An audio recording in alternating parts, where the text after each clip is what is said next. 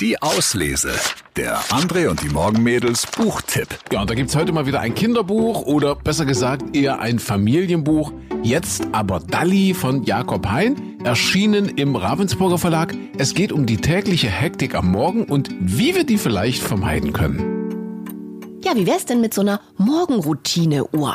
Gemeinsam überlegt man erstmal, was zum Morgen dazugehört. Aufstehen, frühstücken, spielen, Zähne putzen, je nachdem, was jeder so machen möchte. Und dann legt man für jede Aktivität einen Zeitraum fest. Und dann kann man das Ziffernblatt wie bei einer echten Uhr gestalten, in der jede Morgenaktivität ihr Tortenstück bekommt. Die Uhr stellt man dann in der Küche auf oder irgendwo, wo alle sie gut sehen können. Manchmal funktioniert das nicht gleich und man muss die Tortenstücke nochmal verändern, aber Schritt für Schritt können so Kinder und Eltern alle zusammen lernen, den Morgen selbstständig, ruhig und fröhlich zu meistern.